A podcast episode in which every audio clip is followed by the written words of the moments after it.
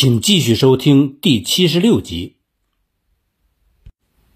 李宗仁把任务都分下去了，最后他对大家说：“徐州的撤退，我们必须交叉掩护，你掩护我，我掩护他，这样才可以突破日军的封锁。如果在座的部队长有谁胆敢只顾自己的部队脱身，而不依照命令掩护友军，即使日后突出重围，我也定会找他算账。现在军令部的长官都在，我李某人说话是算数的。卢汉和正在萧县的刘汝明部队被定为掩护大部队转移的主力。在这里需要提到一个人，他就是李延年第二军战车防御炮连连长安占海。散会之后，李延年回到了驻地，叫来了安占海，叫他带着队伍和战炮赶到徐州司令部。安占海问是什么任务，李延年就说到了那儿就知道了。安占海到了徐州的时候，已经是这一天的凌晨两点了。由于日军的炮弹已数次打入了徐州城。李宗仁把司令部转移到城西南五公里以外的一处别墅花园的地下室，但是日本鬼子的炮弹就像是长了眼睛，随即又打到了别墅。李宗仁身边的一个传令兵被炸死了。战区司令部的一名参谋领着安占海来到了地下室，一位高个子、戴眼镜的将军接见了他。那个人第一句话就是：“是行伍还是学生出身呢？”安占海说：“学生。”那个人马上叫参谋打开了地图，叫安占海先看五分钟。地图上的形势叫安占海倒吸了一口冷气。除了安徽与河南交界处的永城、萧县之间还有一个缺口之外，其他的地段。基本上都已经画满了高要旗，徐州正在被合围。那名将军说：“天亮前呢，你跟部队在城西门等候，我派汽车送你们去萧县。上午十点必须抵达该县的南门，六十八军的人在那里接你们。”安占海随后就离开了指挥室。问身边的参谋：“刚才那个人是谁呀？”对方回答：“白崇禧。”就这样，安占海带着部队和战炮，在当日上午十点前乘车赶到了萧县，在那里见到了第六十八军军长刘汝明。刘汝明叫安占海前进至永城，在北城外占领阵地。这一天午后。七辆日军的战车开出了永城的北门，但是很快就被安占海的部队给打掉了。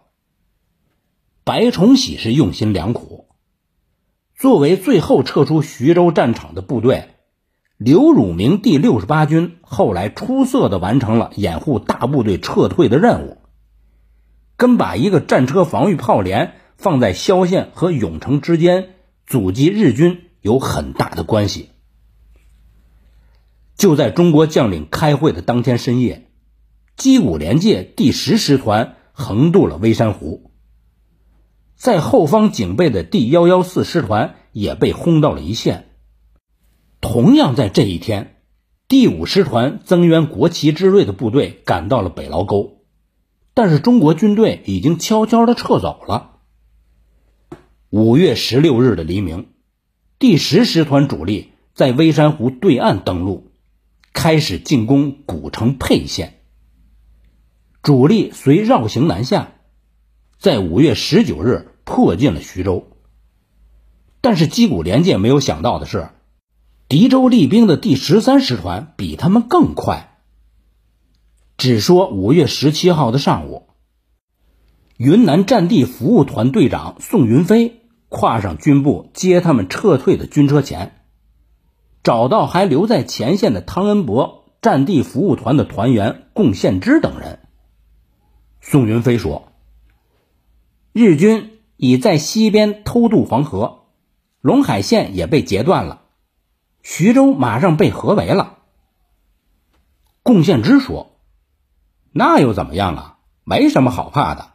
李长官的司令部不是还在徐州呢吗？汤军团长也还没走呢吗？你们女孩子就是沉不住气。”这个时候，贡献之正和其他的团员向当地民众下发国民政府经济委员会特派专员送来的战地赈灾款。宋云飞说：“不是啦，我是提醒你们要注意安全。我们六十军已经接到西撤的命令，你们最好还是马上赶回徐州，跟着战区司令部一起撤。很多战地记者和慰问人士。”都到那里集合了。宋云飞在走之前说：“希望以后还能在其他战场上看到你们。”贡献之就向他敬了一个军礼，说：“我们这就回徐州，谢谢你了。”宋云飞点了点头，还了一个军礼。没有更多的话，也没有更浪漫的情节，这只是战场上的一天。一天中的片段，但放在历史的深处，却又是如此的闪光。按照李宗仁的安排，由于卢汉的部队到的晚，所以令其断后，接张自忠的防线，挡住日军的正面，以一部守徐州，掩护其他部队转移。当正式接到命令之后，按孙连仲的描述。卢汉在电话里大哭。卢汉想的大约是，自己的部队已经打了将近一个月了，在鱼王山就血战了十九天，四万多人已经伤亡过半了。如果最后走的话，万一被日军围了，六日军的家底儿就都全完了。但是军令如山，卢汉没有办法直接抗令。只好带着人开往徐州。五月十八号的徐州孤独而冷寂，长官司令部已经是空空荡荡，地上是烧毁的军事文件。李宗仁已经带着司令部一行人撤退了。留守人员把中央银行搬不走的二十二万元小额钞票给了卢汉，说是部队三个月的伙食费。一旦徐州不守，就在周围打游击。卢汉就问：“这谁的命令？李长官的还是孙总司令的？”对方说是李长官的。卢汉就问：“现在孙总司令在哪儿呢？”对方说：“在徐州郊外的一个村子里。”在徐州，卢汉看到警备铁路的士兵正在火车站点火。焚烧没来得及运走的物资。这个时候，听参谋说，徐州附近的交通要道上已经看不到大部队转移了。同时告诉卢汉，火车站还停靠着几辆军列，其中一列上都是伤兵，都是不能行走的重伤员。现在火车正准备开出，卢汉就说。那还走得了吗？参谋说：“只能听天由命了。”据说往南去的京浦线铁路桥已经被炸毁了，不知道是敌人炸的还是我军给炸的。西行陇海线上的黄口火车站也被日本鬼子占领了。卢汉就问：“那那伤兵有多少人呢？”参谋说：“铁路警察告诉我有将近三千人。”卢汉就长叹了一声。当天的深夜，在徐州外的一个村子里，卢汉看到了孙连仲。连续的作战已经叫老孙的神情有些个恍惚了。卢汉说：“孙总司令，你们叫我守徐州，目的是什么呀？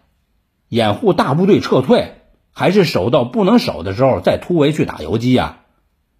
现在鲁南的部队基本上都已经撤离完毕了，交通要道上已经看不到大部队的影子了。如果是固守徐州，有没有其他部队协助啊？叫我守多长时间呢？”孙连仲说：“这个是李长官的意思。”卢汉说：“我的部队来的时候是四万多人，已经伤亡了一半多了，我的部队必须得休整了。”说到二十多天死伤两万多云南子弟，卢汉一下子又哭了。在徐州战场，虽然卢汉奉命受孙连仲节制。但是卢汉的资格并不比孙连仲浅，所以孙连仲也不能把卢汉怎么着。加上卢汉声泪俱下，而且局势紧急，孙连仲也没了争论下去的欲望。他说：“既然如此啊，我另派部队，你们就先撤吧。”说这话的时候，徐州西南方向已经听到了枪声。那是北上而来的日本鬼子的第十三师团的前锋。孙连仲闭着眼睛想，这个时候能用的就只有刘汝明的第六十八军了。按最初的命令，只是叫刘汝明的部队做掩护，并没有让他守徐州。但是事已至此，孙连仲下令叫刘汝明的部队迅速开到徐州。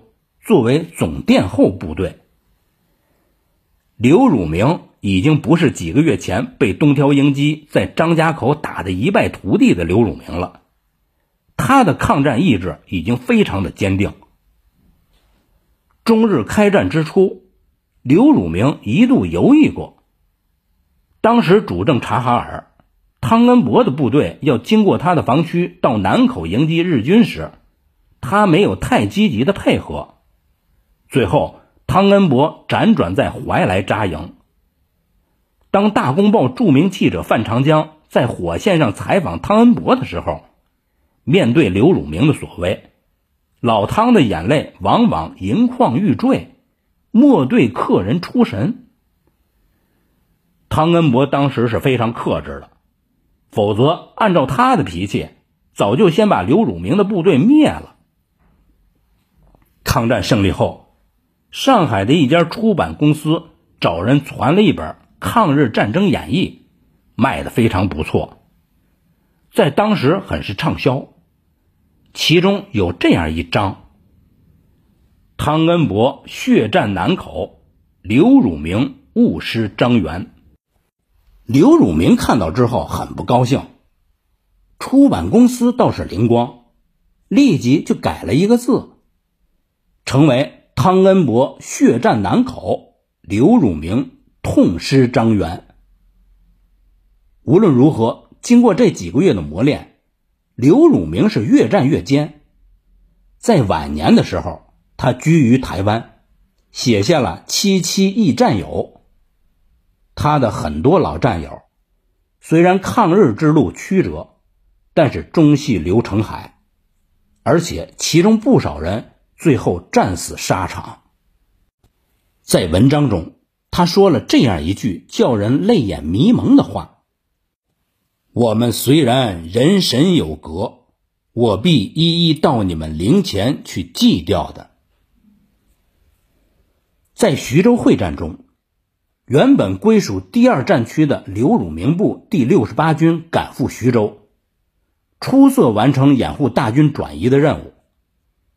在日军占领徐州的前一刻，刘汝明带领部队一个漂亮的反身，从日军包围圈里跳了出来。这成为他抗战生涯中最精彩的一次行动。接着说战地服务团的贡献之等人，他们赶到徐州之后，一打听，汤恩伯军团已经撤离了，于是，一行人向前追赶。在五月十九号的黄昏，到达了福离集车站前，赶上了正拖着七门重炮前行的汤军团。汤恩伯告诉他们，由于通讯中断，没能联系上他们。撤退中，汤军团避开跟津浦线平行的公路，直接穿插于涡河、肥河、汇河之间，一路上是有惊无险。用贡献之的话说，穿越公路的时候，可以用手摸到被日军坦克履带碾压过的深深的痕迹。五月二十号的夜里，汤军团冲过日军的封锁线，顺利转移到了安全地带。但是在藤县血战的川军在撤退中就没那么顺利了。血战完藤县之后。孙震第二十二集团军又打了一些个战斗，最后只剩下不到五千人了，于是就编成了五个团。五月初，有两千多名从四川赶到的新兵被补充到了军中。虽然部队弹药非常的充足，可是，一时间缺少枪支，两千多名新兵中，大多数还没来得及配上枪，就接到了大撤退的命令。孙震就把他们分成了四个营，分别由人带领突围。一路上遇见的最多的是日军第十三师团北上的骑兵，有的新兵营幸运的躲了过去，有的在老兵的带领下与日军边战边退，最后也脱险了。而下面这一路却一点点的被日军骑兵圈进了梦魇。这路新兵由第七三幺团第三营营长罗俊带领着。五月十七号，他们一行四百多人向博县转移。走到半道的时候，见一支日军骑兵卷着沙尘从对面奔来，罗俊就有点慌了。他手里这四百多名新兵没有任何作战经验，手里也没有枪。有几个新兵因为第一次见到日本人而感到好奇，不知道其中的厉害，就说：“营长，咱打吧。”怎么打呢？有枪的是带队的连长、排长、班长，加上罗俊和副营长唐少斌，一共就不到六十人。罗俊叫唐少斌领着新兵往不远处的黄河故道上隐蔽。然后他带着五十来人卧倒迎敌。按照罗俊的想法，眼前的日本骑兵只有几十个人，他带着各级部队长阻击一下，等新兵们转移到了黄河故道之后，自己再带人想办法脱身。日本的骑兵速度很快，不容易捕捉目标，但是好在罗俊这边有两挺轻机枪，不过。日军骑兵也配有轻机枪，这是日俄战争时日军骑兵之父秋山浩古建立的传统。当然，日本骑兵不会在马上攻击，而是弃马来战。罗俊也只能是一边打一边退。当退到一片广阔的麦田的时候，手下各级部队长已经战死二十多人了。这大约是八年抗战中。仅有的一次，营长、连长、排长、班长同时顶在一线，掩护新兵转移的战斗。事情开始不妙，罗俊发现日本骑兵是越来越多。此时他并不知道，这次遭遇的不仅仅是第一波冲过来的几十个日本骑兵，后边紧跟而来的是这支骑兵的部队长。日军的第十三师团骑兵第十七大队的大队长小野良三中佐，已经是午后两点多了，天空异常的晴朗。虽然身在田野，但是没有一丝的风，阳光照耀着五月的麦田，一切仿佛画中的景象。而噼里啪啦的枪声，则让画面不时爆裂开来。打到了三点，罗俊这边子弹已经没有了。日本骑兵发现了这一点之后，立即回身上马，转瞬间就压上来三百多人。罗俊下令把所有的步枪枪把都打断了，不留给日本鬼子。两挺机枪埋在了麦地里，犹如古时作战。三百多日本骑兵。把没能跑到黄河故道那些个赤手空拳的四川新兵包围了起来，围着他们奔驰。每转一圈，包围圈就小一点。然后日本骑兵挥舞着战刀，以一字形纵队冲入人群，刀落下的地方，四川新兵应声倒下。很快，麦田就被旋转成殷红色。罗俊下令停止抵抗。本集播讲完毕，谢谢您的收听，欢迎您继续收听下一集。